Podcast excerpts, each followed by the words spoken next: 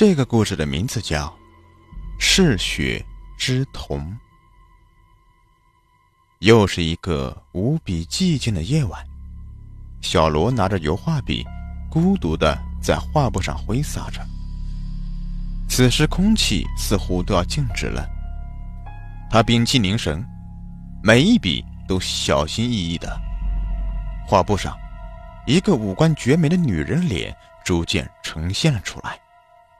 此刻，他正在画美女的眼睛，长长的睫毛，深邃的眼睛。他沾了一点太白，又混合了一点群青，充分搅动，这是他需要的颜色。他屏住呼吸，轻轻地为瞳孔点上高光。就这一下，那美女的眼睛顿时神采奕奕地发出迷人的光芒，真是太美了。小罗在心里赞叹：“这不正是自己想要的效果吗？”为了这张画，他已经花了足足一个月的时间了。今天终于收笔了。小罗此刻真的有些疲惫了，不过他还是打开一瓶路易十三，边欣赏自己的画作，边惬意的品起红酒来。此刻，画中美女的眼神竟然有些迷离起来，表情显得有些诡异。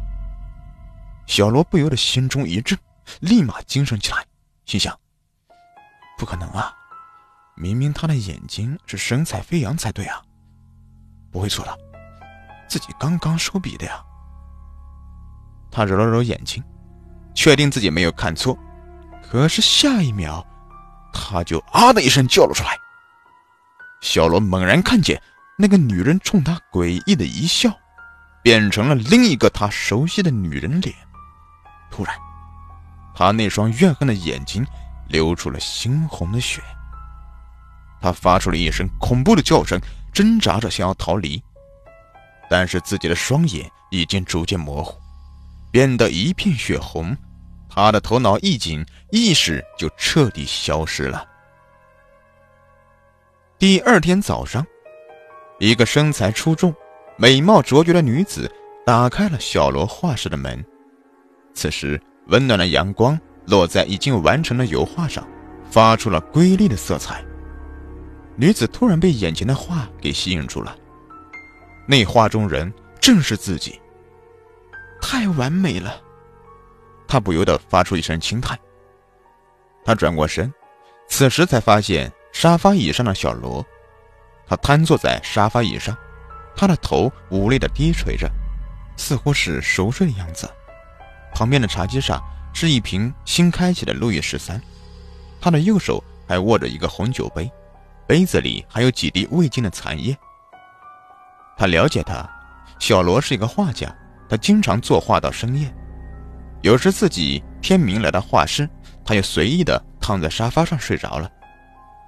看来他又经历了一个疲惫的夜晚，他不想打搅他，只是在旁边的椅子上。静静的坐着，欣赏画中的自己。就在这个时候，他的手机响了，在这寂静的画室里显得格外的刺耳。他赶忙调成静音，回过头来看小罗，他以为他一定被手机铃声给吵醒了，可是他错了。小罗依旧保持那个姿态，仿佛像一具雕塑，而且今天他的脸孔。呈现了一股可怕的青灰色。他预感到事情有些不妙，走上前：“小罗，小罗，醒醒，醒醒啊！”他触碰了他的脸颊，那脸早已经冰冷。女人啊的一声惨叫：“是的，小罗死了，就在昨晚，死于心肌梗塞。由于长期的疲劳，加上当时惊吓过度。”小罗是一个小有名气的油画家，可是几年前他还过着居无定所、朝不保夕的日子。他曾有一个女朋友，在他最落魄的时候接纳了他。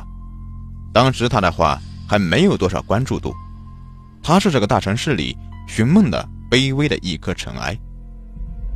那时候的他，拿着三万块钱，独自来到这个城市，像大多数怀揣梦想的年轻人一样。做个艺术家。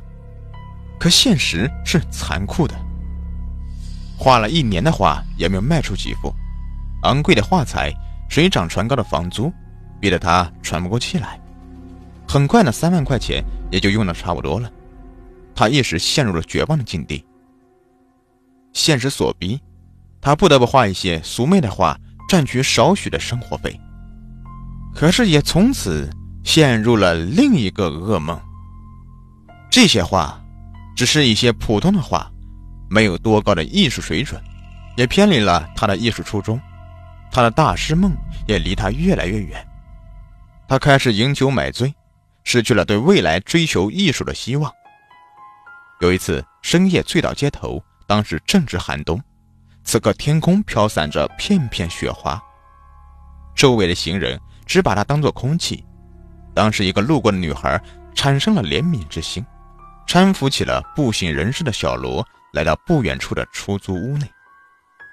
第二天一早，小罗睁开了惺忪的眼，他突然发现他躺在一个陌生的床上。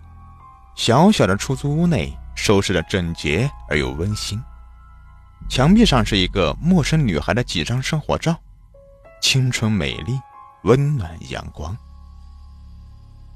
他不敢相信自己的眼睛，这时，他才赫然想起昨夜醉酒街头的事。这时，出租屋的门开了，女孩笑盈盈的进来了，手里提着刚买来的热腾腾的早餐。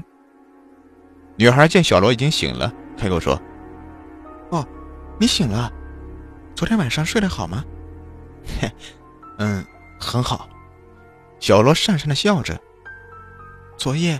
你喝的太醉了，我，哦，我知道了，多谢姑娘了。小罗抢着说：“我昨晚到朋友家挤了一晚，家里实在太小了。”女孩说道。小罗此刻忽然觉得，自己枯萎的内心一下子萌芽生根了，他又重新燃起对生活的希望。很快，两人走到了一起。女孩在一家设计公司上班。为了支持小罗搞艺术，她承担了两人的日常开销。从此，小罗暂时可以不用考虑生活中的琐事了，他可以全身心的投入他的创作中来了。经过几年的不懈努力，终于他开了自己的个人画展，并一举成名。接下来，他自然是名利双收了。他已经不再是那个追梦的穷小子了。已经不再满足于现在的生活环境了，女孩也逐渐的追不上他的脚步了。在一个名人邀请展上，小罗结识了一个美丽的女子，一位知名的媒体评论员，两人相谈甚欢，似乎有种相见恨晚的感觉。小罗自从结识了美丽的评论员，心里像着了魔一样，他觉得这才是自己心仪的女人。他开始冷落女孩，当她是空气般的存在。女孩似乎察觉到了，觉得他变了，已经不是从前他熟悉的样子了，变得不可理喻，冷若冰霜。终于有一天，小罗对女孩摊牌了，他打算给女孩一笔不菲的分手费作为补偿。女孩一气之下撕碎了那张支票，绝望的哭着离开了。从此。再也没有出现在他的生活里。小罗如愿以偿的跟媒体评论员走到了一起，可是他却狠心的抛弃了一个支撑他几年事业与生活的无辜女孩子。女孩离开以后，他觉得自己的世界彻底崩塌了，再也找不到曾经的归宿了。在一个无风的夜晚，他走在空旷的马路上，被一辆饮酒醉驾的汽车撞死在马路上。他睁着一双带血的眼睛，凄惨地望着苍天。一声霹雳，大雨哗哗地坠落下来，像是老天在为他哭泣。